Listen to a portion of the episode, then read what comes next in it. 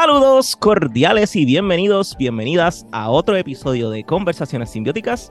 Les habla el compositor Pedro Emanuel Franco Fraticelli y les presento rápidamente a mis compañeros y compañeras, comenzando con el tenor boricua Cristian García Roca. Saludos. Y las pianistas y maestras Rocío del Mar Girao. Saludos y Melissa Rosario Nieves. Saludos, saludos. Les recuerdo que tenemos el Patreon, donde ponemos contenido adicional sobre los episodios. Y ahora tenemos cuenta de TikTok, donde vamos a estar poniendo también contenido adicional. Búscanos como Conversaciones Simbióticas. En el día de hoy tenemos a un joven compositor sinfónico, saxofonista, director, cuyas composiciones han sido galardonadas desde el inicio de su carrera. Ha escrito desde danzas puertorriqueñas hasta quintetos de vientos maderas, canciones de arte, ballets, obras para orquesta sinfónica y más. También fundó la Young Artist Concert Series y la Young Artist Concert Orchestra, una serie de conciertos gestionados por los mismos estudiantes del Conservatorio de Música de Puerto Rico, junto al pianista Brian Ojeda Chéveres. Ahora mismo se encuentra más centrado en lo que es la música cinematográfica. Ahora mismo está desde California trabajando con el compositor californiano Aaron Sigman y además ha tenido el privilegio de tener a muchos otros maestros dentro de la industria de la música cinematográfica, como lo son Gary Skiman, Patrick Skirst, Eric Schmidt, Pete Anthony y Christopher Young, entre muchos otros. Vamos a estar hablando un poco sobre su formación y sobre cómo ha llegado a codearse con los grandes allá en Hollywood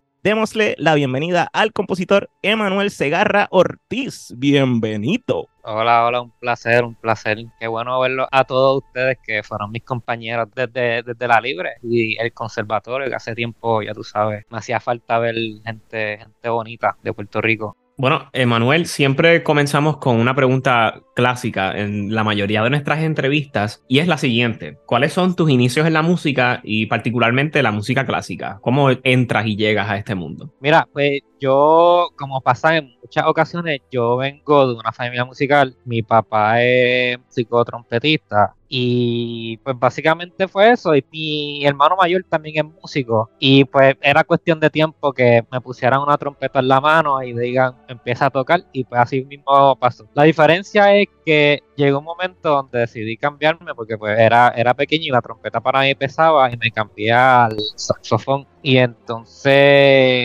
eh, empecé a tomar clases en lo que era antes los programas POSUM en Puerto Rico con el maestro que en paz descanse Rinaldo Castellano, que ahí fue donde empecé a tocar saxofón con él y hasta que llegué en la libre. Y en la libre pues seguí normal tomando clases y cursos y no fue hasta noveno grado por ahí que empecé entonces a interesarme más lo que es la, la música clásica. Todo, en todo este tiempo sí he estado pendiente de lo que es música más de videojuegos y de películas, pero no era el punto donde me interesaba tanto estudiarlo, simplemente me interesaban otras cosas. Hasta que escuché, literalmente yo me acuerdo el día que escuché la novena sinfonía de Beethoven, esta, eso fue un cambio de, de, 180 grados, o sea, yo le confieso, yo no antes de eso no me interesaba la teoría, yo no sabía mucho de teoría, literalmente en las clases pues no me iba tan bien especialmente en fundamentos. Y fue un cambio, por eso, ¿sabes? Fue un cambio tan drástico que del cielo a la tierra empecé a comprender lo que son las cosas, lo que es la teoría, la música, los números, ¿sabes? La relación de de todo. Y por eso siempre he pensado que más allá del talento, lo más importante es tener el aprecio y amor a la, a la música, casi como yo lo veo, ¿sabes? Yo hago las cosas porque me gustan, no porque, tú sabes, como que por práctica. No he llegado, ah, pues voy a sentar a practicar, no, es que me gusta tocar, no, es que me gusta me gusta escribir, me gusta escuchar los sonidos que genera una serie de, de, de acordes o, o, lo que sea, ya sea orquestación o, cualquier tipo de, música. Qué lindo. Wow.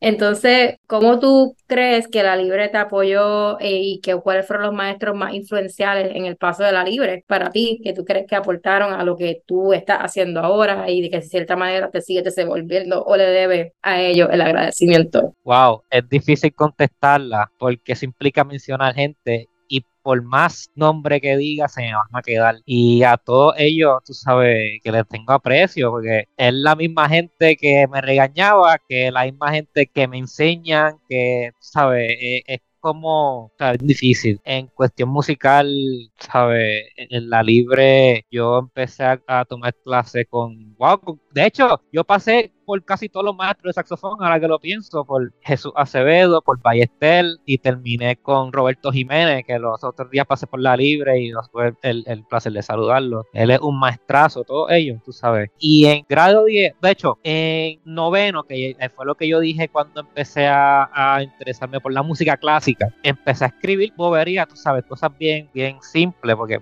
como que me interesaba. Y, espérate, en noveno grado fue que escuchaste la novena sinfonía. Sí, oh, DH. O sea, pero El nueve. la, la novena sinfonía Fíjate. en noveno grado. Fíjate, Numerología. nunca lo había, nunca lo había pensado así. Wow, están los, los DH. En verdad, nun- nunca había hecho esa conexión. Fue en grado 10 que el maestro de banda, que para, para aquel entonces era Manuel García, me dice que hay una competencia de banda y me da la oportunidad de, de presentar algo al, conjunto. Y era, en primer lugar, era también para ver si se podía tocar. Y pues yo siguiendo mi instinto, porque yo no sabía nada de. sea, yo no sabía armonía, yo no sabía el concepto del contrapunto. Yo lo que hacía era lo que yo me imaginaba, lo que sentía, lo ponía en papel y da la casualidad que era música más contrapuntística, porque no, no, como yo no sabía relación de grado, ni acorde, ni fusiones, pues era lo que yo, yo sentía. Y pues ahí la primera vez que me presenté y fue, tú sabes, este, al maestro, siguiendo la pregunta de los profesores, al maestro Rubén Ramírez, que yo le tengo un aprecio y un cariño gigante. Y a mi primer maestro de composición, Rubén Toledo, que fue el primer maestro que da composición en la, en la libre y super pana. Y también ahora colabora conmigo cada vez que tengo un issue acá de trabajos que necesita ayuda, pues siempre tengo la, el, el placer de escribirle a las 3 de la mañana y, y ya tú sabes, para ir para abajo.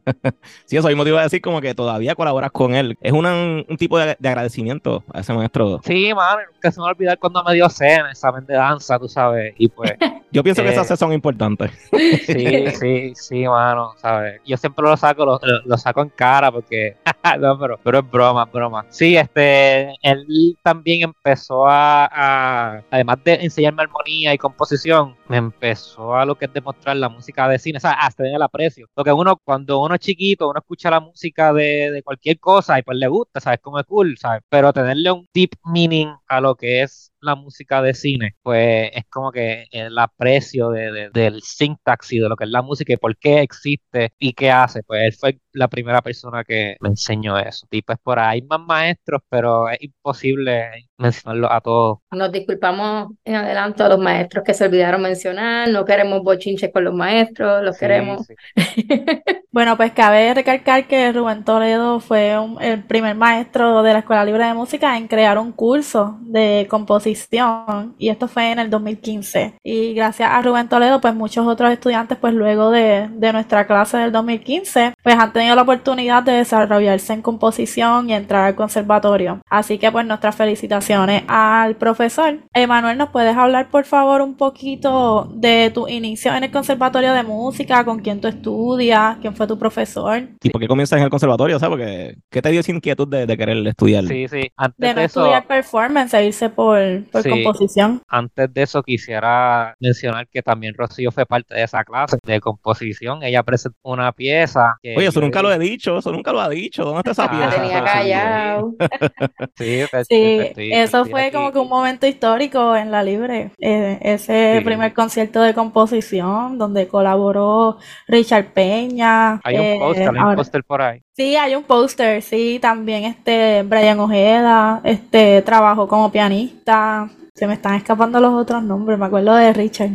Eh, pero nada, pues eso fue un momento pues bien importante en la libre y para nuestra clase y luego de eso pues se ha ido repitiendo y pues esa clase de armonía y luego también de composición pues bien importante para la formación en la libre. Nice. Sí. Pues, como yo llegué al conservatorio, yo cuando presenté mi pieza estando en la libre, yo estaba obviamente en ese transcurso que uno está en 12, como que voy a hacer con mi vida. Yo estaba pensando como de si me va bien, pero no bien, eh, obviamente en una presentación de musical, pero si me va bien en el sentido de que si me siento bien cuando presente mi pieza y veo que como que eh, eh, me gusta la dinámica entre tener que escribir, orquestar y todas esas cosas, pues entonces me voy por composición. Si no, pues me voy por otra cosa. La otra cosa es que nunca llegué a pensar que seriamente quería hacer, Pero después de ahí, entonces audicioné, audicioné para, para composición. Ahí cursé eh, mi clase de composición con el maestro Alfonso Fuentes, que él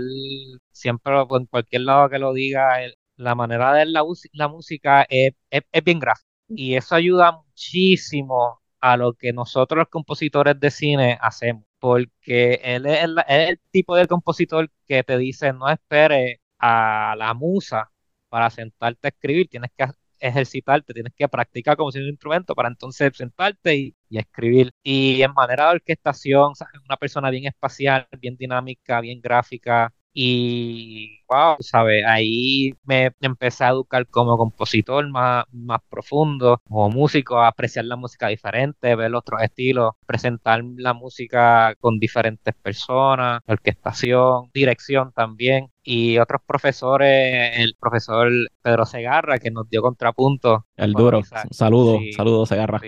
Sí, sí, el, el, wow. Esa clase, de hecho, esa clase de contrapunto yo la volvería a tomar. So, si él se tira algún día, yo voy a ser el primero en, estar en esa clase porque la necesito, porque es, sabes, una experiencia en cuestión pedagógica y teórica. Una persona que está con la estratosfera en cuestión de, de conocimiento. Y sí, hay lo mismo, hay más profesores que no me se me vienen en la mente ahora mismo, pero hay muchísimos que le debo, le debo mucho.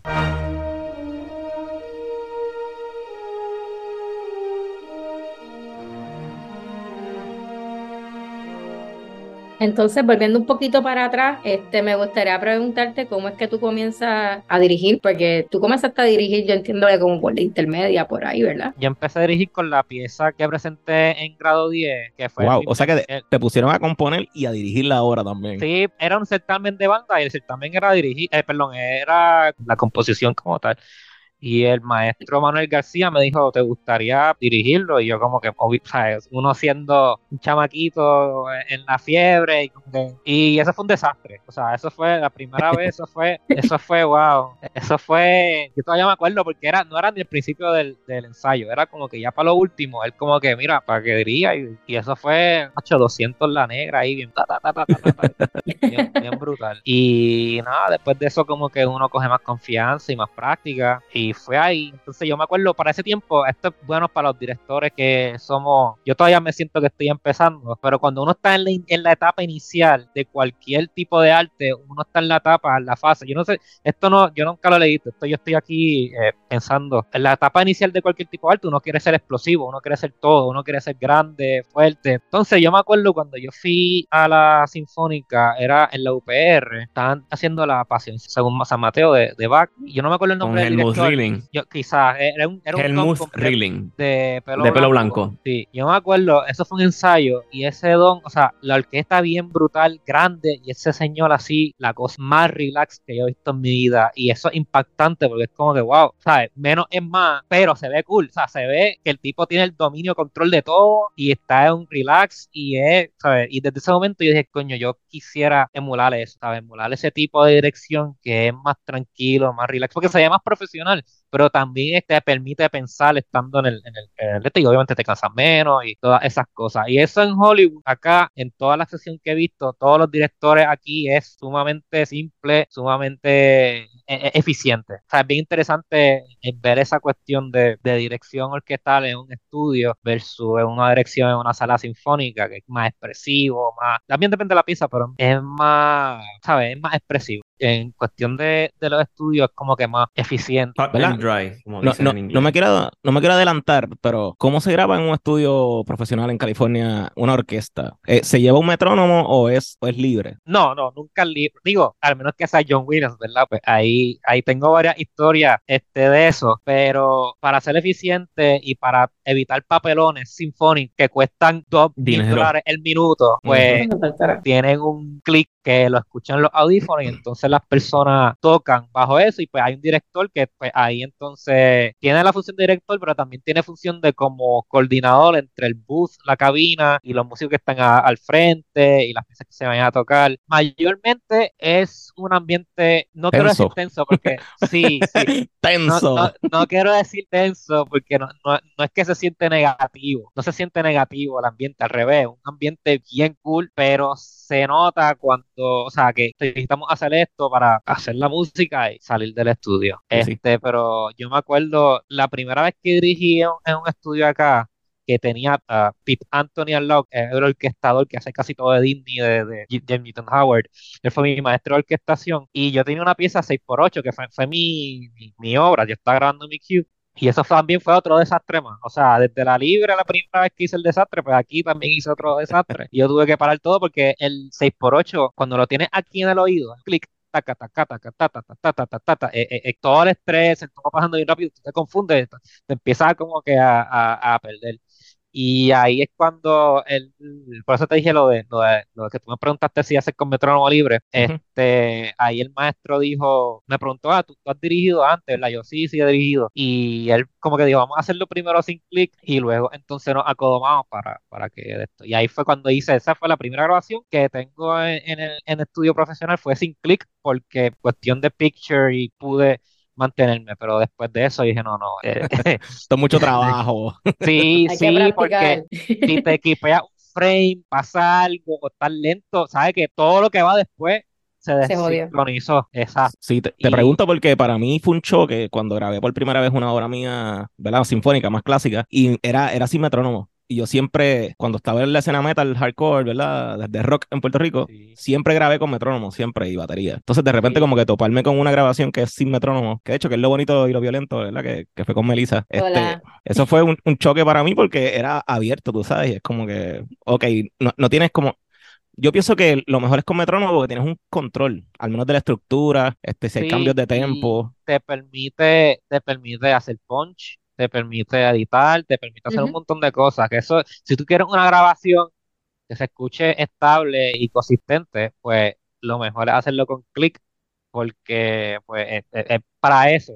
En la música de cine, de repente quieren arreglar un cierto compás, pues necesitan que todo esté sincronizado, el tempo. Este, y si pasa algo, pues ahí haces punch y ya, y ya todo el mundo, todo el mundo feliz. Pero grabar sin metrónomo, pues se puede, o sea, se puede, y, y es, es- también es un estilo, ¿sabes? Tener esa, esa expresión, pero es bien difícil. Si es para grabar en cine, si es para un concierto, pues todo depende también si va a hacer un álbum va a hacer punch o si va a grabar todo. eh, Claro, que en, en este caso es más por la necesidad de, pues, de las imágenes, que pues Sí. todo tiene que estar sincronizado. Sí, sí. Y, y la música pues está directamente, pues ti- tiene que ir con las imágenes, no se puede despegar de, que me imagino que si se va a interpretar la misma pieza en un concierto, pues ahí el director sí se puede tomar unas libertades expresivas que tú no puedes tomar en, en una grabación para, para la banda sonora de la película. Sí, la única persona ahora mismo viva que dirige sin click es John Williams. Y ese tipo está el click, de repente se va, se va, ¿sabes? Está afuera y de repente por arte de magia cae en el hit point. Cosas mágicas de, de estudio. Yo lo vi los otros días, en, él hizo, no, no él, era Dudamel, E.T. en concierto y eso, ¿sabes? Para pelo, porque, y yo estaba buscando si tenían eh, audífonos, yo no, te- tienen que tenerlo porque no hay de otra, pero, ¿sabes? Una cosa impresionante. Si algún día pueden ir a cualquier concierto que sea película y orquesta sinfónica, tienen que ir porque es otra cosa. O sea, poder escuchar la música en vivo, ¿sabes? Lo armónico, la, la masa de sonora en ese espacio es otra cosa. Es como una ópera. Sí, sí, sí. Pero sí, o sea, en vez de tener el escenario, pues tienes la pantalla con todos los actores Sí, ahí. pre- precisamente, precisamente. Y, y una película como E.T. que es como que bien bonita y la música que está fuera de liga es bastante chévere. Quisiera dar un poquito para atrás y me gustaría hablar un poquito sobre, ¿verdad? Sobre Jax, sobre la, este, la Young Artist Concert Series, ¿verdad? Que fue una serie de conciertos que se dio en, en el área metro, ¿verdad? De Puerto Rico. Y fue una gestión de los mismos eh, estudiantes del Conservatorio de Música, crearon una orquesta independiente y estrenaron mucha música puertorriqueña. Hablamos un poco, ¿verdad? Háblanos un poco de cómo comienza esta iniciativa junto a Brian, este, y cómo te, cómo te sientes, ¿verdad? De, de haber logrado esto. Sí, yo todavía me acuerdo cuando la idea se nos surgió, estábamos caminando de camino a almorzar a- después del conservatorio y yo le dije a él, hace falta poder tener una plataforma para que nosotros, los compositores y ustedes, o sea, ustedes los performers, que Brian, tenga el acceso de poder presentarse sin tener que una orquesta baje del cielo y diga, ah, yo te quiero tocar, qué sé yo, la pieza o, como solista, porque en la realidad... Spoiler alert, eh, eso nunca pasa. Sí, exacto, ¿qué pasa? Y yo dije, Brian, tú conoces un montón de panas tuyos y todos tus panas son sinfónicos, son gente que toca y tocan bien. ¿Por qué no hacemos una orquesta? Sí, una orquesta donde nos permita nosotros mismos ser los solistas y nosotros mismos ser los compositores. Y así tenemos el placer de presentar varias piezas. Y él le gustó la idea y nosotros dos pues empezamos a desarrollarla y después empezamos a desarrollar lo que es eh, la serie de conciertos que tuvimos, ¿sabes? Tuvimos bastante tiempo teniendo varias presentaciones y tuvimos comisionando piezas a compositores y también solistas y directores también, ¿sabes? Llegó un punto donde invitábamos directores porque el, el concepto del grupo era que todo el mundo, si tenían la iniciativa, let's do it. Llegamos a hacer con coro también, nosotros eh, hicimos la fantasía coral de Beethoven, ¿sabes? Eh, Una obra, a mí, ¿sabes? Esas son de las obras que yo desde que estoy en la libre la estoy viendo, primero con la novena, de hecho, en Buste, primero fue la, la fantasía coral, pero no estaba en ese, ese mindset, la escuché, me encantó y después que me fue que me encontré con la novena y después hice, ah, mira, ¿sabes? Tienen una historia que hacen esas dos piezas Eh, es un hermana, estudio de la. Eh, Exacto. Este, y que tú, me imagino que tú también debes saber que hay, un, hay una canción de arte, el 118, WO 118, y eso es como que DH, ¿sabes? Eso sale de, de otro lado y uno sigue y sigue y sigue escarbando. Para que veas que todos los grandes compositores reusan material. Sí, sí, sí. Es una, es una canción bien bonita, eh, esa primera y después la fantasía coral, que es como que a mí me encantó, una explosión de colores. Este, y esa pieza la tengo internalizada y la novena también, ¿sabes? Como que dentro de mí yo, yo me obsesioné tanto que yo estuve desde noveno hasta 12 escuchándola casi todos los días. Y me, atrevo a decir todos los días, pero no, no lo voy a decir porque es un poquito... Pero yo me acuerdo en el tren urbano eh, yendo y volviendo todos los días. O sea, yo la tengo súper internalizada. Y cuando gané la competencia de, de banda, con el dinero que me, que me dieron, me hice una cuenta en el banco y lo primero que compré fue la colección completa de las sinfonías de Beethoven. Con mi primera tarjeta de débito, eso fue lo primero. O sea, me compré la, todas las sinfonías. Y la novena sinfonía, ¿Qué, pues, qué orquesta y qué director? no, no, no, el score, score. Score. Ah, ok, pensé, pensé que era como un box set de las Bueno, grabaciones. si, si vamos, si vamos a hablar de director, pues tengo que decir que, digo, yo no sé si pronuncia así, pero Solti es mi con Chicago. Georg Shorty, Sí, con el brass de la Chicago, full. Sí, pero no es por el brazo, es por los tempos. Ok, ok.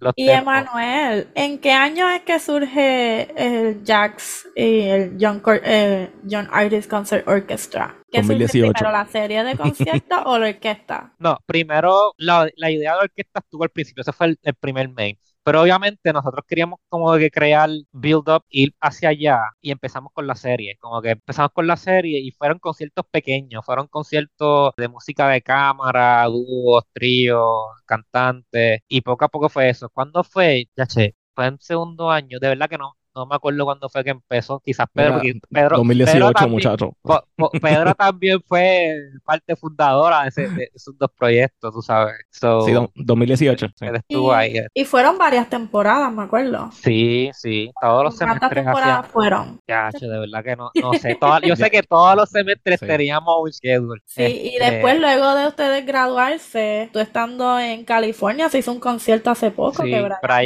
viajó de Nueva York para acá y se, sí. Se tocó una pieza tuya también, que todavía está on and off y Eso iba a decir que no se ha acabado.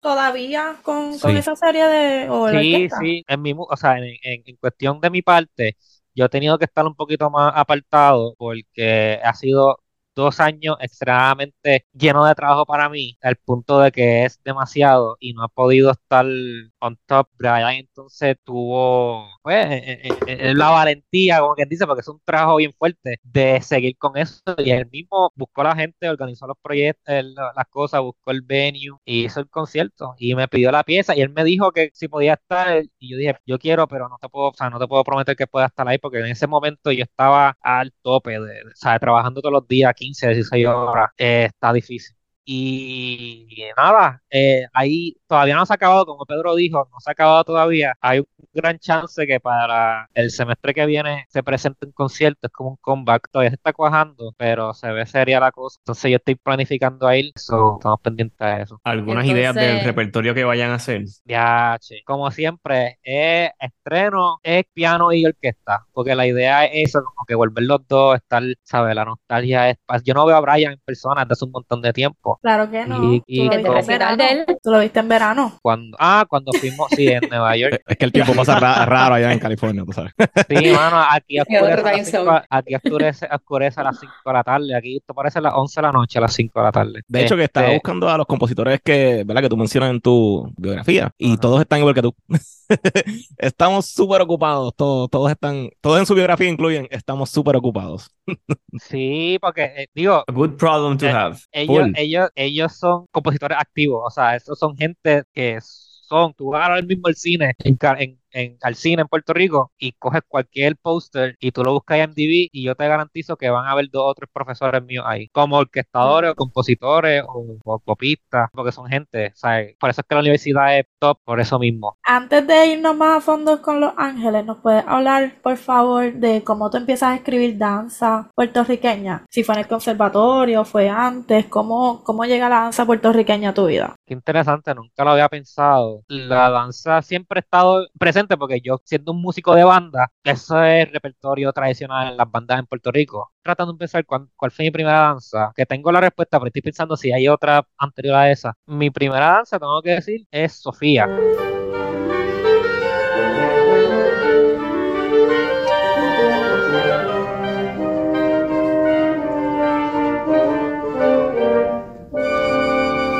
que es el nombre de mi sobrina. Y fue la ¿Esa fue primera vez, primera?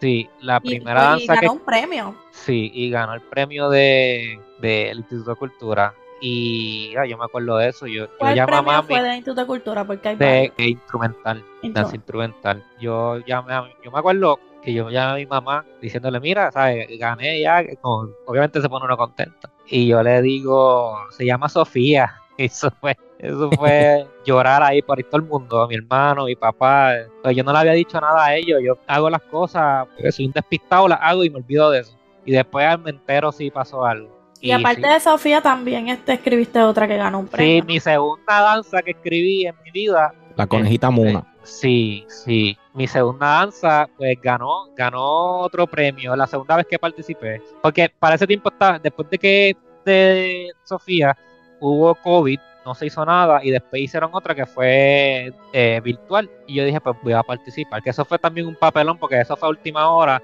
la terminé y yo le dije mami mami ay, vamos necesito que me lleve al Instituto de Cultura y yo "Nene, pero ¿sabes? va a ir para allá San Juan tapón ya hasta hoy yo no pero es, es para entregar esto y ya y entonces tenía una entrevista de trabajo después de eso y nada la, la entregué y de, de nuevo me olvidé de eso y, y seguí para adelante Wow, Y- yo, eso está brutal, como que primera y segunda danza. Voy a hacer una danza, la voy a someter. Ah, mira, Sí. gané. Entonces, esto para las personas que no conocen esta competencia, esto es una competencia que usualmente ya uno sabe quiénes se van a ganar los primeros tres lugares de esta competencia, porque ya hay gente que la repite todos los años. Es como que tú sabes que todos los años hay dos o tres que dicen, ese nombre ya va a salir. Eso sale siempre. Sí, Y no estoy diciendo que están comprando las de estos que son excelentes compositores, pero que venga un rookie así como que, ah, mira, mi primera danza, ah, mira, me ganó un premio. Yo me imagino que eso tuvo que haber levantado muchachos, pasiones por ahí que ni se acaban. Emanuel, eso es una señal de que necesitamos un álbum o una colección de danzas. Una nueva de danzas puertorriqueñas. Sí, sí, sí, eso, eso ha- siempre he querido, eso es parte de, de mis passion projects que he querido hacer. Ah, bueno. con Aquí tienes un cantante si necesitas uno. Sí, sí. ¿Verdad que ahorita dijiste que esto- sacaste C en una clase de danza, ¿verdad? Pues por eso, ese es el de la- ese- y no era solamente de danza, ese examen No, te has redimido, te has redimido ya. Era como un examen de forma. Mira, voy a dar una idea. Una danza a cuatro manos para que Rocío y yo la toquemos y ya está. La danza a cuatro manos. Eso yo creo que no está por ahí. Y pues con esa danza cogí el, el- gané el premio de Narciso Figueroa. La única que me falta es la, la de Juan Morel Campo, que con eso tengo el guante de Thanos que quisiera saber Anda. tener, tener Ah, pues tres. falta esa.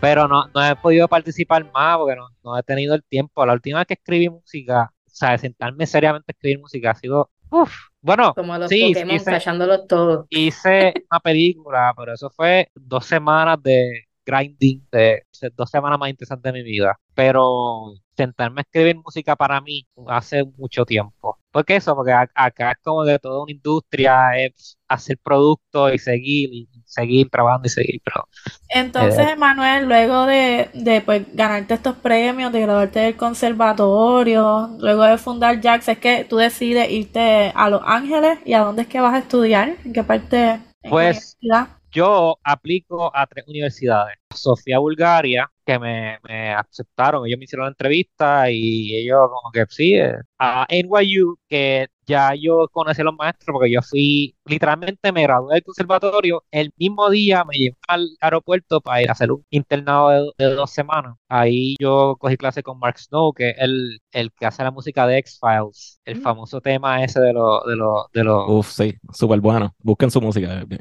tipos bien electrónica y percusiva. Sí, sí, el tipo tiene buena mente. Ellos también me, me cogieron y yo estaba, yo mandé solicitud para USC, pero ellos se tardaron más. Y yo estaba, yo fui a la orientación de NYU y todo, yo iba, yo iba a pagar depósito, gracias a que no lo pagué, pero si no me, o sea, me hubiese dolido para ese tiempo. Mm. Este, ¿Cuánto es el de- depósito? ¿Cuánto era? sí, como, como 500 dólares. Sí, y eso es, pues ya tú sabes. Eso plus lo que uno paga Para que te consideren. que eso, eso para mí, pues eso tendrá otro tema, pero eso es como que, mano, ¿sabes? Estás poniéndole ahí un muro a la gente que quiere estudiar. Este, Todo es un negocio. Capitalismo. sí, pero, pero, mano, o sea, un examen. Digo, no, ni siquiera un examen. Es Claro, pero decir, pues, mira, quiero estudiar, ¿sabes? Sí, la aplicación. Ese es el capitalism, o mejor, de- como lo di- le dicen por ahí también, capitalism. Sí, sí. Entonces Entonces, decides irte para USC. en USC me envían ahí un de esta última hora, mira, tenés que aceptar en, en 24 horas, si no, pues suerte. Y yo, este, y yo hecho. dije, si me aceptaron en USC, que es la universidad más importante en el mundo de películas y de música de películas, pues eso es algo, eso es algo, y pues me decidí ir, y en ese momento, de hecho, ¿sabes que Casi siempre los papás de uno son los que dicen, piensa, embrollarte. Y yo en ese caso, yo era esa persona. Yo dije a mi papá como que mira, todo un montón de dinero y no quiero vivir eh, así, ¿sabes? En esa cuestión de, de... Y la primera persona que me dijo que me fuera fue papi. La primera persona que dijo, tienes que seguir tus sueños, tienes que, tú sabes, eh, eso tú no naciste para eso, se te dio la oportunidad, es por algo. Y en esa universidad aceptan menos de 10 personas, ¿sabes? Para el programa. Y yo caí entre eso y pues el tipo cogió la maleta y se fue para el otro lado del mundo, ¿sabes? El tipo eras tú. Entonces, en la universidad eras el, el primer boricua en hacer ese programa, ¿no? Sí, sí, cuando yo estaba tomando la clase de historia de la peli- de música película con el tipo, o sea, ese tipo tú vas en, en, en History Channel, si es de música película, él está hablando. Se llama John Burlingame. Y el tipo es la eminencia de la música película académicamente de todo. O sea, ese es- él conoce a todo el mundo en, en Hollywood. Y él me dijo, tú eres la primera persona puertorriqueña que está estudiando aquí en, en el programa de música, de música de, de película. Y yo, ah, qué cool. Nice. Normalito, qué cool. No, no, y él, él es, él es una persona bien chula, bien, bien buena, el tipo ayuda a todo el mundo y es una eminencia, ¿sabes? El tipo conoce a todo, a todo, todo lo que es eh, música de cine, todo el mundo, ¿sabes? Y nada, ¿sabes? Es, es- es- parte de estudiar en esa universidad, poder conocer a estas personas y poder tener ese relationship. Esta misma, sí, ¿sabes? Mi maestro de composición fue el que me da los guisos, ¿sabes? El que me, el que me recomienda. Yo leí, copié música. De hecho, otro, otra cosa más, yo ahorita eh, vacilé con lo de Toledo, que me llama, lo, lo llamo a las 3 de la mañana. A mí me hicieron lo mismo. A las 2 de la mañana me llaman para copiar una música para Netflix de ese mismo maestro y tuve como 12 horas corridas, porque es para grabarlo en Europa el día después. Anda. Tú sabes, como que or- música orquestal, que- y es parte O sea que de, tú tienes del el trabajo. teléfono sonando todo el tiempo. Sí, no, eso, eso de vibrar no Que existe. está on call. Es como que Sí, a las 3 de la mañana, espérate, esto es un guiso, déjame contestar, Si es, chavo. mira, si es un número desconocido a las 1 de la mañana, cógelo porque hay buen guiso, hay un buen guiso. Una de dos. Ya está. O es un spam call o hay chavo. te quería Sí. preguntar, eh, leí que tú eres, tú eres un music preparator. ¿Qué es eso? ¿Qué, qué... Es, eso es los copistas. Acá en, es una persona que copia la, la música para que sea que tocada. En Puerto Rico, esa cultura existe, pero se ve más en la música popular, que tú estos arreglos quizás escritos a mano, que dice copiado por tal persona. Pero en Hollywood es un trabajo más, de nuevo, más estresante porque siempre a última hora. O sea, pum, tengo la música, necesito que esto tú hagas partes para los violines, las cuerdas, eh, los, los woodwinds, eh, para todo el mundo. A mano. Y, ah, no, no, no, ah, en, en Ah. Sibelius o el programa que utilicen. Ya, ya. Este, Yo A mano, súper innecesario. antes, antes era Tendonitis de aquí a tres segundos. No, antes, era- antes era así, y de hecho puede ser que te dé un score escrito a mano y tú tienes que figure out qué significa. Que lo hiciste Este, más adelante. pero sí, lo hice más adelante. historia. Este, y básicamente te toca preparar la música, o sea, ellos te dan el score, pero no es como un Sibelius que tú le das, mira, imprimir las partes y ya, y todo el mundo toca lo que quiera, ¿no? Eso, hay un arte detrás de eso. O sea, tienes que poner que todo sea legible, el font, decir cuántos clics free tienes para empezar el cue, porque tú tienes que empezar, ¿sabes? Cuando tú, esto fue lo que me pasó también, de nuevo, conectando la historia, cuando tú te estás en un podio de estudio y tú dices, ok, ¿cómo diablo empiezo esto? O sea, tú estás ahí, pero eh, hay que grabar la música, ¿quién da el cue para empezar? Y todo eso, pues también es parte de- del copista decir, mira, tú tienes cuatro clics free para poder empezar, que eso es decir uno, dos, tres, cuatro y empezamos a grabar. El layout de la música tiene que ser específica, pegar las partes, el tipo de papel, eso es bien importante. Eso es algo que acá nos han enseñado mucho, que no es, no es simplemente poner un papel ahí y imprimirlo de esos de maquinilla que, que le da un abanico de eso y se van volando.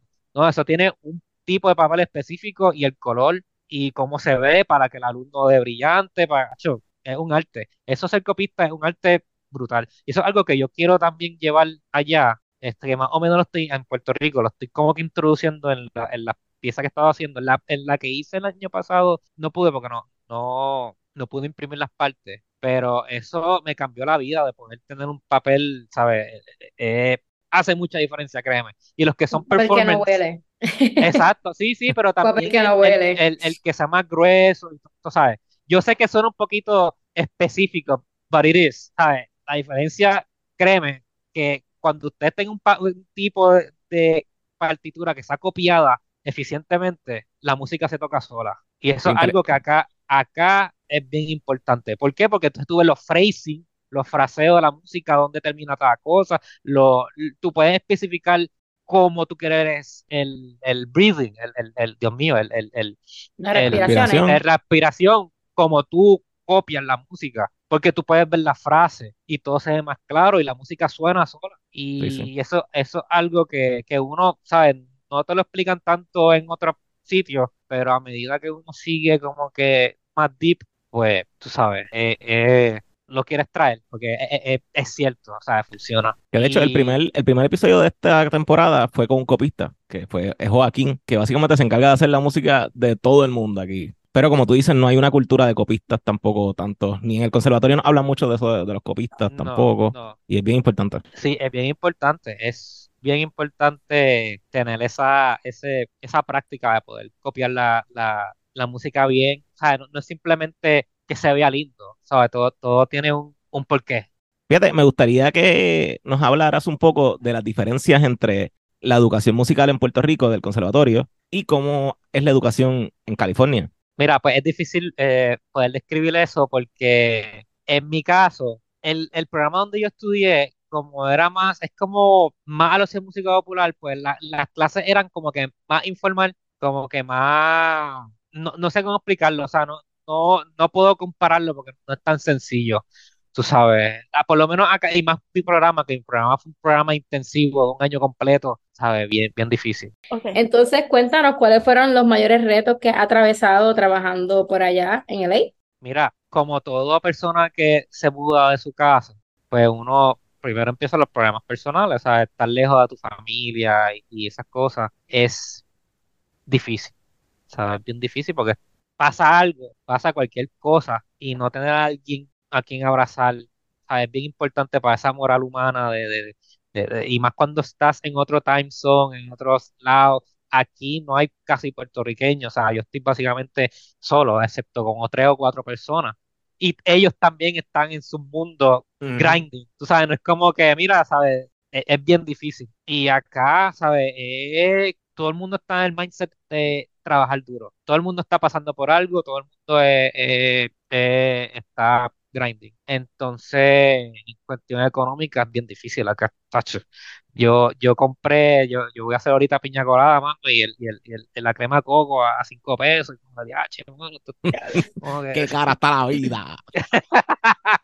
Digo que ley es caro, como que me imagino que Sí, tú pagas una renta porque lo que aquí pagamos por un apartamento de tres cuartos por un estudio, una cosa así, que tú te quedas como que, ok, ¿qué es lo que hay? No, eso, eso, eso es sí, es sumamente caro. Lo Melo, bueno ¿Tienes es, roommates? ¿Tienes roommates? sí, sí, y los roommates míos son, estudiaron conmigo y son compositores y trabajan con otros compositores y eso, eso es lo bonito de acá, que todo el mundo está en el mismo mindset del grinding y todo el mundo se ayuda, todo el mundo es un network, es un network que se convierte en una familia, literalmente. ¿Sabes? Nosotros en, en mi programa acostándonos a las 5, 4 de la mañana y todo el mundo ahí, diablo, esto está bien, bien, ¿sabes? Bien fuerte. Este, y nada, lo bueno acá es que cuando encuentran un spot de trabajo, pues a mí me dijeron, ah, eh, cuando yo estaba haciendo la, la película y la misma vez trabajando, a mí me dijeron, aquí cuando either estás completamente ignorado o te o estás completamente eh, eh, lleno de trabajo. Y es cierto, porque después de graduarme, después de graduarme, que uno, de nuevo, yo pasé por eso dos veces en mi vida, que uno se gradúa, ah, ¿qué hago? Pues me volvió a pasar en la maestría, como de, "Dia- diache, ¿qué hago? Está esa etapa de nada, literalmente. Sí, y la cuenta empieza, la, cu- la cuenta empieza a ser así, así, así, así, así, así. Pero lo chévere es que si encuentras, de nuevo, si encuentras un espacio haciendo lo que sea, pues acá, pues, como te dije, either te ignoran o estás siendo explotado. Tú aquí en Puerto Rico. ¿Verdad? O sea que entonces tú te gradúas y no tienes el trabajo que tienes ahora. No, no, no, no, como todo, todo se tarda, ¿sabes? Y esto es lo primero que te dicen, mira, eh, eh, después que te gradúes siempre, todo el mundo pasó por lo mismo. Hay un periodo que es, es un fantasma y de repente empieza a llegar cosas, así, cosas que no pasan, cosas que sí pasan, mis mismos compañeros te recomiendan y de una vez yo estaba, yo, yo estaba trabajando en, en retail, ¿sabes? Eh, eh, así, sobreviviendo. Ah, tú estás en una Y- tienda de ropa o algo así. No, estaba, estaba. Cuando- Exacto, cuando- pero que estuviste, o sea, lo hiciste. No, era de electrónica, electrónica. Yo no sé si puedo decir, decir aquí. eh, Servicio al cliente en una tienda. En Sí, sí, eh, bueno, ya ya lo dije. Eso. No, pero honestamente aprendí mucho de ahí porque esa gente es súper cool, muchos hispanos, y me dio un sentido de comunidad que no tenía. Porque yo estudiando en una escuela francamente élite, o sea, nadie hablaba español y pues, ¿sabes? Yo soy, una, yo sé inglés, pero yo no me puedo, En, ¿sabes? No puedo expresar, eh, ¿cómo se dice? en la universidad no había más latinos. ¿Tú eras el único latino En mi programa, era el único, en tu programa? en mi Wow. programa. Sí ¿Y había puedes hablar también un poquito de tu mentor Raymond Torres Santos? Like, ¿empiezas tu relación con él en Los Ángeles o eso lo conoces Él- antes? Yo lo conocí a él bien, bien, bien atrás. Él fue a Viajar cuando yo dirigí la banda de Puerto Rico en, en, en la- no, en las competencias que dije al principio. Él fue a verme, a conocerme y lo conocí ahí. Y desde ese entonces hemos email y, y, y hablándonos.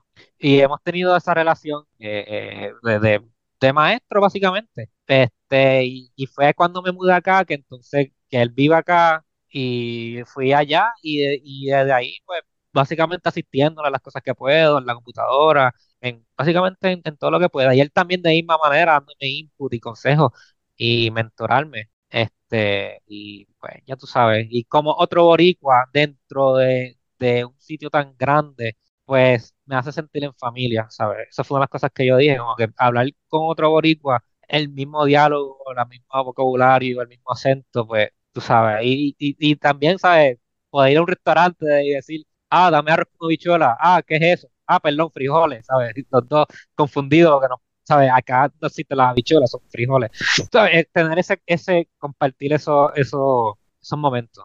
Y Sí, pues, ser tú, no tener que crear una identidad nueva. Sí, claro, claro, claro. Y, y en verdad, oye, qué interesante lo dijiste. Es parte de, de este business hacerte una entidad porque tú te transformas.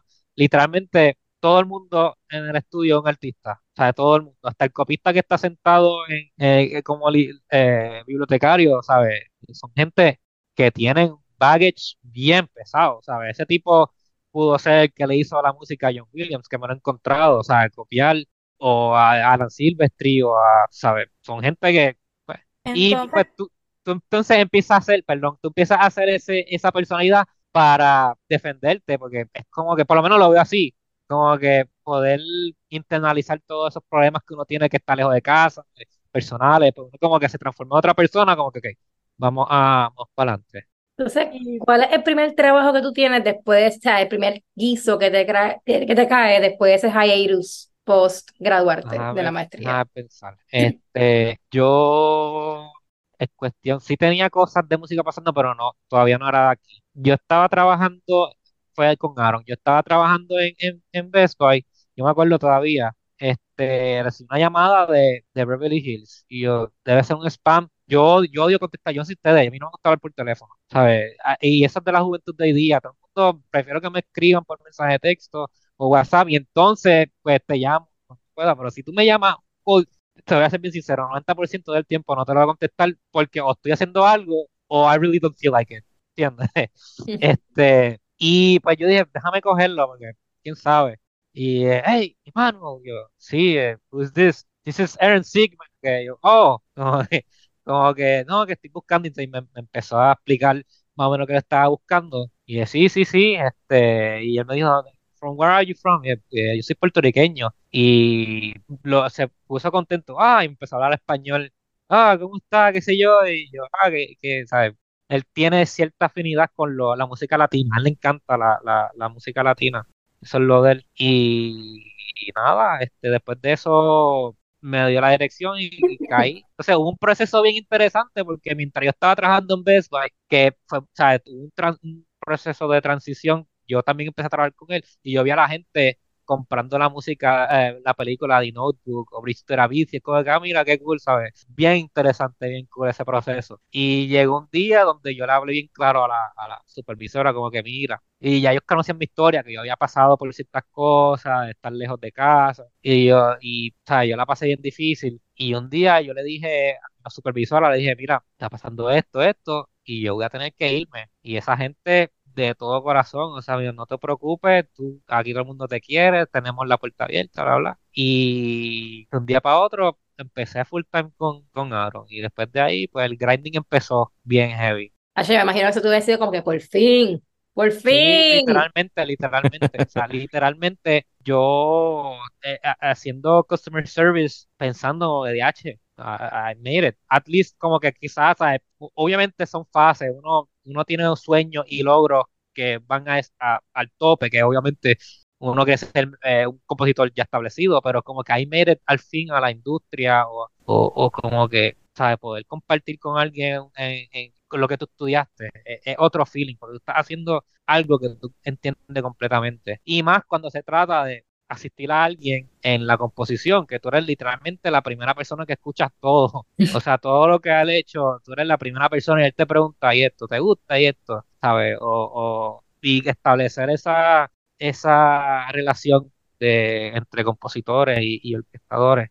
Y asimismo yo veía gente legendaria en esa casa. O sea, te pasaba Dan Higgins, que es un saxofonista legendario, vacilar con él, porque yo veo a todo el mundo así, o sea, yo soy una persona que honestamente no me importa quién tú eres, yo quiero vacilar. Y eso es lo que la gente busca aquí. En Hollywood la gente busca eso, y más los jóvenes. Los jóvenes tú te vas para, ayer estuve en Disney, este, en los estudios viendo un screening, y eso era todo el mundo hablando por ahí para abajo, de, que, ah, sí, qué brutal, y, ¿sabes? Vacilando, vacilando. Y de repente en esa misma casa estaba Bill Rose, que era el orquestador de, de John Williams, ¿sabes? Como que instrumentistas y compositores orquestadores de, de, de, de tope. Y por ahí siguió entonces guisos por aparte que, que caen de, de, música de copista, que yo lo dije, hice algo para Netflix, hice una película, este, orquesté otra cosa para un documental. Y... ¿Nos puedes hablar un poquito de tu experiencia en la película? Sí, pues esa película me fui, pues como todo siempre por conexiones, me recomendaron y esa película originalmente iba a ser música librería Y es como que no, lo que nosotros queremos es que arreglen unas transiciones. Y yo como que, chico, pero como que vas a comprar música y ya la va a poner y, y pues le dije, voy a hacer un cue, voy a, hacer voy a arreglar las transiciones, pero voy a hacer un cue a ver si a ellos les gusta. Y le envié el cue, el, o sea, el cue es el, la escena, una escena que tenga música. Y ellos se enamoraron. Y yo, no, wow, ¿sabes? Como que, ¡Wow! sí, como que música personalizada que suene bien, es un proyecto tuyo, eh, eh, ¿sabes? Heavy. Y yo, pues, ¿sabes? ¿Te gustaría? Y así. Y yo le dije, ¿cuánto tiempo? Tres semanas. Y yo, Tú, qué longa, ¿por qué hice esto? No Sí. puede Y ser. estabas trabajando con Aaron al mismo tiempo, en sí, esas al tres mismo semanas. tiempo, al mismo tiempo estaba trabajando Sí. con Aaron, pero gracias a Dios que en, en esa, literalmente en esa, digo tres semanas, son tres semanas, pero esa última semana fue de mixing. Ok. Este, esas dos semanas que estuve escribiendo, era, él estaba presentándose en otros lados, so tuve varios días de, de tanteo. Entonces, la, la verdadera historia de esta película es que yo trabajo con una laptop del 2019 y yo estaba viendo la película como si fuese un PowerPoint. O sea, lagueando, la máquina prendía en fuego casi, y yo lo que tenía que hacer, lo que, lo único que pude hacer era trabajar con mi iPad, escribiendo la música y dándole play a la, al- al- a la computadora. Yo estuve trabajando literalmente con los tiempos viejos antes. Yo mangué el, el darle play acá y sincronizarlo con la computadora a la perfección. Yo le digo a todo el mundo, y tú estás loco, o sea, con el Logic tú escribes la música y ya le das play, ya no. Yo tenía que trabajar con el iPad aquí, escuchando la música y dándole play a, a la, a la película porque no podía. O sea, yo no podía, la, la guiando, la computadora echándose en canto. Y pues yo seguía exportando la música y como que vamos a ver cómo se ve. Ah, mira, funciona, ah, mira, no. Y seguía hasta que lo hice. Y así fue como escribí mi primera película con, con un iPad y, y el Logic. ¿Verdad? Esta es Woman of the Dead de Netflix o esta es otra película. esa- eso es. En Women of the Dead yo hice la, la copia, las copias. Yo copié la música, o sea, la, la preparé para que fuera. Nice. La película que hice fue en Miracle in Manchester, que de hecho sale es un cast bien chévere, porque sale uno de los, de los Superman, sale un tipo de Star Wars. Él hizo, yo me acuerdo, fui a Universal la otra vez, hace un año atrás, a, a, a los Horror Nights. Y salió como que uno de los tres, "Ah, mira, ese tipo está ahí, y es uno de los personajes principales, Joe Rob, Joe Roebuck se llama. ¿Cómo se llama la película? De nuevo. Para... Miracle at Manchester. Ah, esa es la que gana el, el, Fue la que ganaste, ¿verdad? Premio. Sí, sí. Miracle, mi- mi- Miracle, el- el mi- Miracle at. Manchester. el milagro de Manchester. Sí, sí, Miracle. una película. Miracle. Una, una- experiencia bien bonita. Una experiencia bien bonita. ¿Y qué se siente eso? Como que tú un día levantarte y decirte, anda, me gané un premio. ¿Qué, qué, qué, qué se Otro, siente? O sea, otro más, otro más. Mira, pues yo, yo tuve una nominación a, a- tuve, en este proyecto hasta ahora tuve tres. Y el primero fue hace tiempo y yo estaba trabajando con Aaron y me tiguetearon como que la misma, los mismos productores, como que mira, te, te, te nominaron y es un, es un festival bien importante. Y yo como DH, ¿sabes? Fue como que la adrenalina, como que wow, que, que, que brutal. Después mi segunda nominación fue que gané, sí, fue que gané este premio que fue los otros días. Y tú sabes, contestando tu pregunta, pues se siente bien, pues es como que uno pasa por muchas cosas y eso como que le da, no es que valida, pero le da fuerza a tu objetivo, ¿sabes? Le da como que quizá lo que estoy haciendo vale la pena, ¿sabes? Está, está yendo a, un- a, a, a- a un- a algún lado. sí, el esfuerzo que uno ve, los resultados, porque no Sí, es como sí. que para uno decir como que, ah, me valida un premio, es simplemente como que, ah,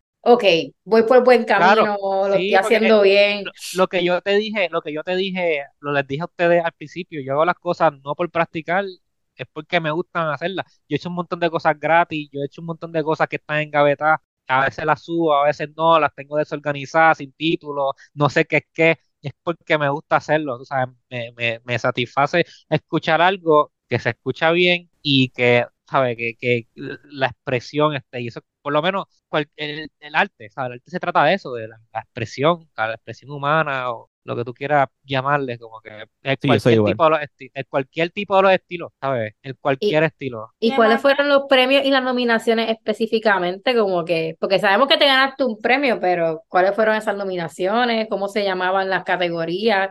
Bueno, eh, es Best, tengo entendido que es Best Soundtrack. Best aquí Original Soundtrack. Que, Christian Family Film Festival. Ese es el festival, ¿verdad? sí. Entonces dice Music Film Score. Eso es lo que dice. Winner. Dice winner, pero no dice como que la categoría como tal. Sí, sí, sí. Pues eso debe ser una imagen. Pero está, está, eh, es, es la música, básicamente el soundtrack. Y, O sea que es como que partiste, punto, partiste ahí porque es como, a lo mejor lo puedo decir como que yo, yo me sentiría como que diablo, yo estoy bien duro, como que en esto ya oficialmente, No, no, no, Don William, ten cuidado por, por ti, esa sería yo. no, no, eh, de verdad que uno, uno crece con inseguridades, siempre, siempre. Y las inseguridades son sanas porque te, te impulsan, te impulsan a ser mejor. Y yo, el tipo más inseguro, yo levanto la mano, tú sabes, porque desde, desde, desde la libre, o sea, de sobre todo, sobre, sobre, a me decían, me dijeron, uno de los compañeros cuando fuimos a grabar a Warner Brothers, que eh, presenté mi, mi, y gra- grabamos con la orquesta sinfónica, ah, eso, a mí me encanta Mahler, me encanta, me encanta, ¿sabes? Yo, yo soy fan. Y yo tengo la inseguridad de sonar muy clásico, que estoy seguro que Pedro, pues, eh, conoce de mí, tú sabes, él y yo compartíamos sobre estos temas. Y una, una, una compositora me dijo, "Diache, eso, eso suena Mahler. Y yo, diache. Y tú no. Oye, es puede la ser. cuestión, la cuestión de mía, que yo soy muy influenciado a, a estos compositores porque eso es lo que yo escuchaba en la libre. Yo te dije, o sea, yo les dije, yo escuchaba Beethoven todos los días, de noveno a doce, literalmente. Sí, eso no es que normal. Eso no es normal para una persona puertorriqueña. Pues, Este, yo tengo, yo me, ¿cómo se dice? Yo en mi cuestión de forma musical, forma, eh, de formación composicional, yo me, me obsesiono, me obsesiono y literalmente escucho lo mismo y lo mismo y lo mismo, este, hasta que como que, como que, no sé, me gusta y empiezo a emular y pues nada, eso es como que cuando me dicen algo así, como que, diache, yo que quiero irme de ese, de ese, y acercarme más a lo que es Hollywood, tú sabes. Y ellos lo dijeron con la mejor, con la, la mejor, eh, eh, mejor comentario posible, como que la orquestación orgánica, que se escucha bien, pero decirme eso a mí, que soy una persona bien insegura, a pesar de que es una buena comparación, es como que, diache, pero no, eso parte, Sí, sí. parte de la experiencia de Emanuel. aprendizaje. ¿Cuál ha sido tu trabajo más reciente, tu composición? Mira, pues yo lo más reciente que hice fue una orquestación de la compositora Anotero, que eso está por ahí, por ahí cuajándose. Este, que de hecho, te voy a contar cómo pasó. Rocío es la que me envía la, la pieza de piano y a mí me encantan los valses. De nuevo, una obsesión que estuve en el conservatorio fueron los valses, me encantan. O sea, es, una, es un género bien romántico, bien sentimental, bien lindo, bien Bailable elegante. también. Sí, sí, sí. Y pues yo dije, déjame hacer cuatro compases y se lo mandé a Rocío, ¿sabes? Era instrucción o algo. Y eso fue que pues me obligó a terminarlo.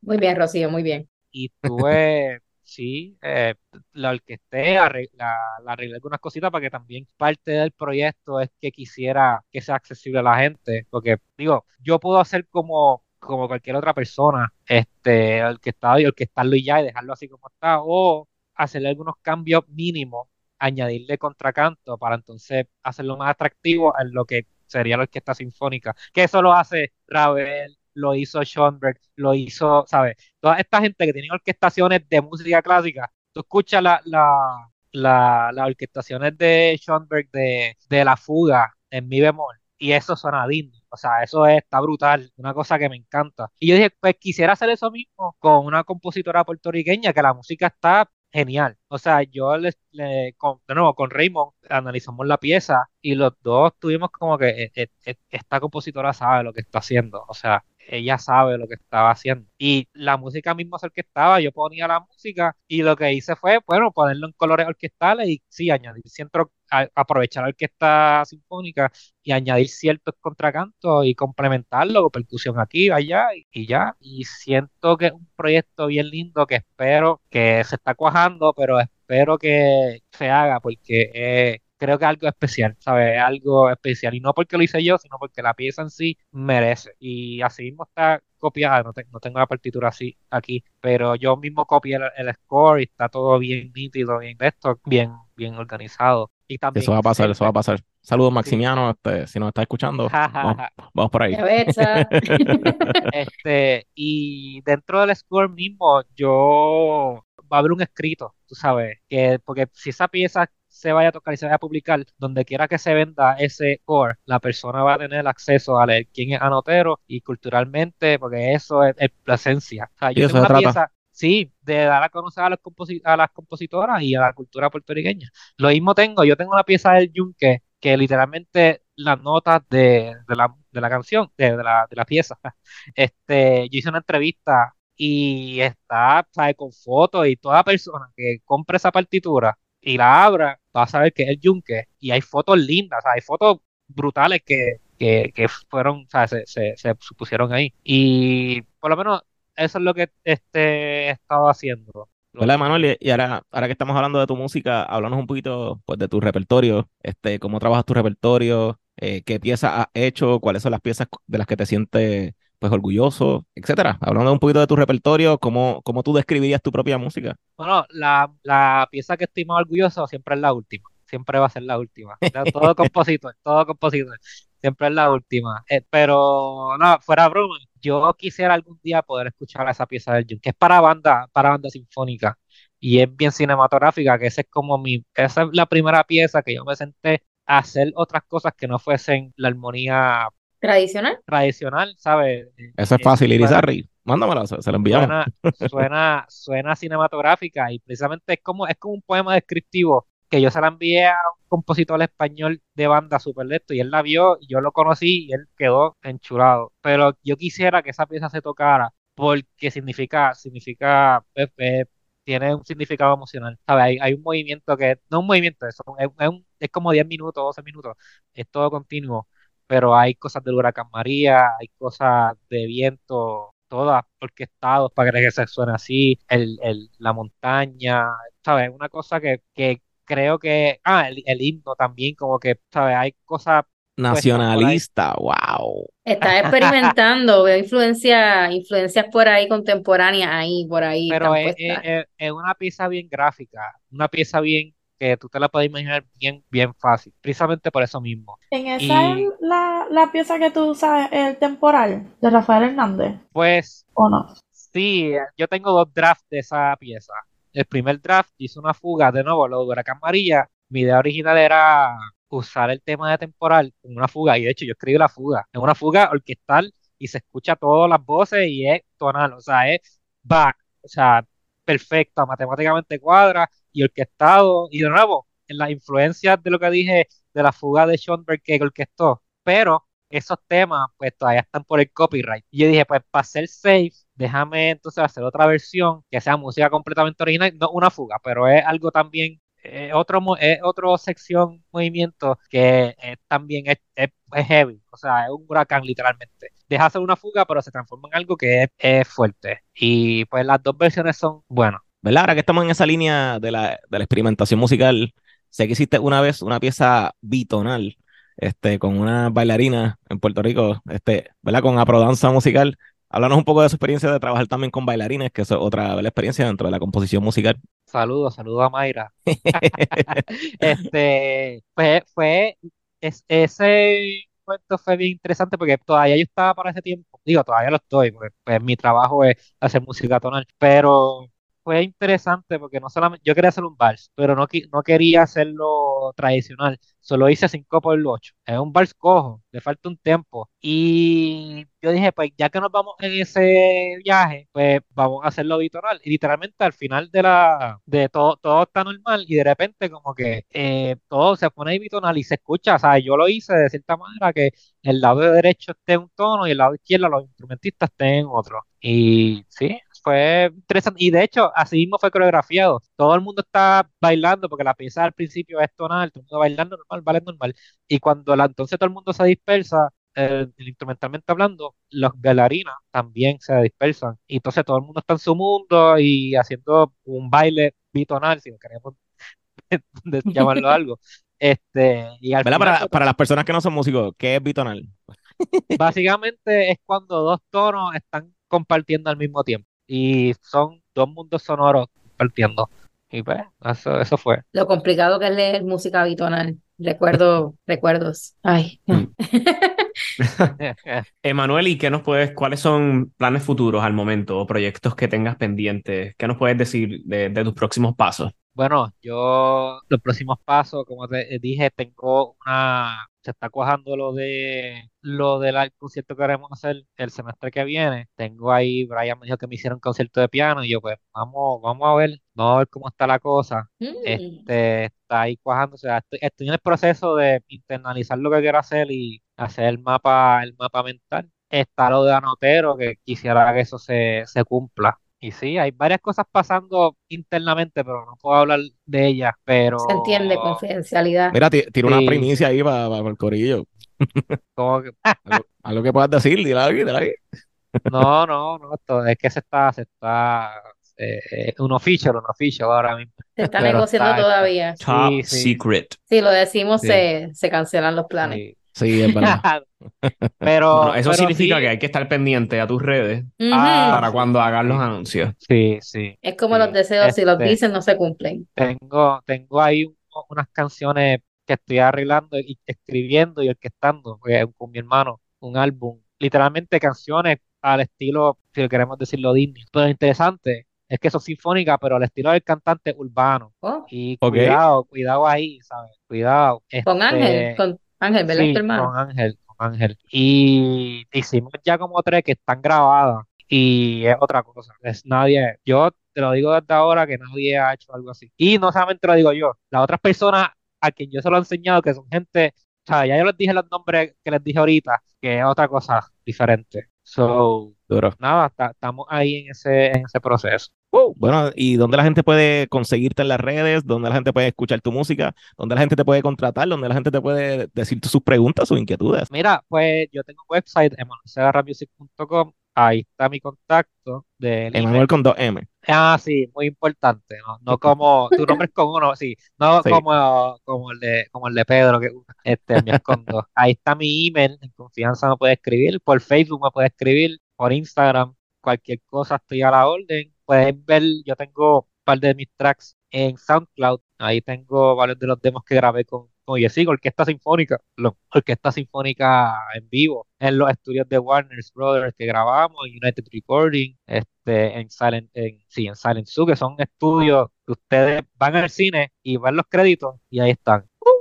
Este, so, estamos, y con los músicos también, los mismos músicos, que son gente cool también, o sea, en, en verdad acá está un vacilón. Acá los músicos, ¿sabes? Eso de, de, de, de- de- no, acá, todo el mundo en verdad es bien cool, me encanta. Así que, Bueno, pues gracias, gracias, Segarra, por sentarnos con, sentarte con nosotros un ratito, ¿verdad? Hablar de tu, de tu historia, básicamente, Sí, de tu sí. carrera. Eh, y nos pone bien feliz, obviamente, que un colega de nosotros del conservatorio, amigo, este, le esté yendo súper bien. Así que nada, te queremos seguir viendo bien, este, esperamos acá. Para, Te felicitamos sí. nuevamente también por tus premios y tus logros, porque eso hay que celebrarlo siempre. Sí, sí. Y todo lo que viene, que viene mucho más. Sí, Sí, mito. Este, Esperemos que de aquí a un año y medio hagamos otra entrevista y nos estés contando que te ganaste un Oscar o algo así, Ah, manifestándolo ojalá, desde ojalá. ahora. Bueno, el Oscar no, el, el Grammy, el Grammy. Pero el Oscar también, o sea. Sí, el Oscar, se puede ganar un Oscar. banda sonora. Claro que sí. Ah, es verdad, nice, nice. Los dos. No olvidemos ya. que John Williams es la persona viva con más nominaciones al Oscar. Qué duro. sí, Ochenta y pico tiene en la vida, algo así. sí, y es importante, donde quiera que estoy, no, no se ve mi, eh, lo que estamos aquí, estamos en, en- viéndolo visualmente, pero mi bandera siempre la llevo, la tengo en todos lados. Yo tengo un pin, eh, que lo pongo en el, cuando voy a dirigir, lo, lo tengo puesto, de la bandera. Este, y todo el mundo, ¿sabes? Es parte, es parte de la cultura. Yo siempre lo he dicho, yo para donde quiera que voy, todo lo que hagas para devolvérselo a donde, de, la- a la- de donde venga. Así que sí, eso es parte, es parte de ser compositor. Bueno, pues gracias, gracias, gracias al público, ¿verdad? Gracias por haber escuchado otro episodio de Conversaciones Simbióticas. Y Melissa, ¿dónde la gente te puede conseguir en las redes? Hola, me pueden conseguir en Instagram como Entre Lunas y Estrellas y en Facebook como Melissa Nieves Rosario. Cristian, ¿dónde la gente te puede conseguir en las redes? Pueden buscarme y encontrarme en Instagram como Tenor Boricua. Rocío, ¿dónde la gente te puede conseguir en las redes? Me pueden conseguir en Instagram como Del Mar Piano y en Facebook como Rocío del Mar Girao Arroyo. A mí me pueden buscar como Pedro Emanuel Franco Fratelli. Cambié mi, mi ad en Instagram. Ahora es Cuervo Tropical. Así que búsquenme como Wow. Cuervo Tropical. Pueden buscar al podcast como Conversaciones Simbióticas en Facebook e Instagram. Tenemos ahora el TikTok también de Conversaciones Simbióticas. Y pues nada, gracias por haber escuchado otro episodio de Conversaciones Simbióticas. Y será hasta la próxima. Bye bye. Digan bye bye. Hasta la próxima.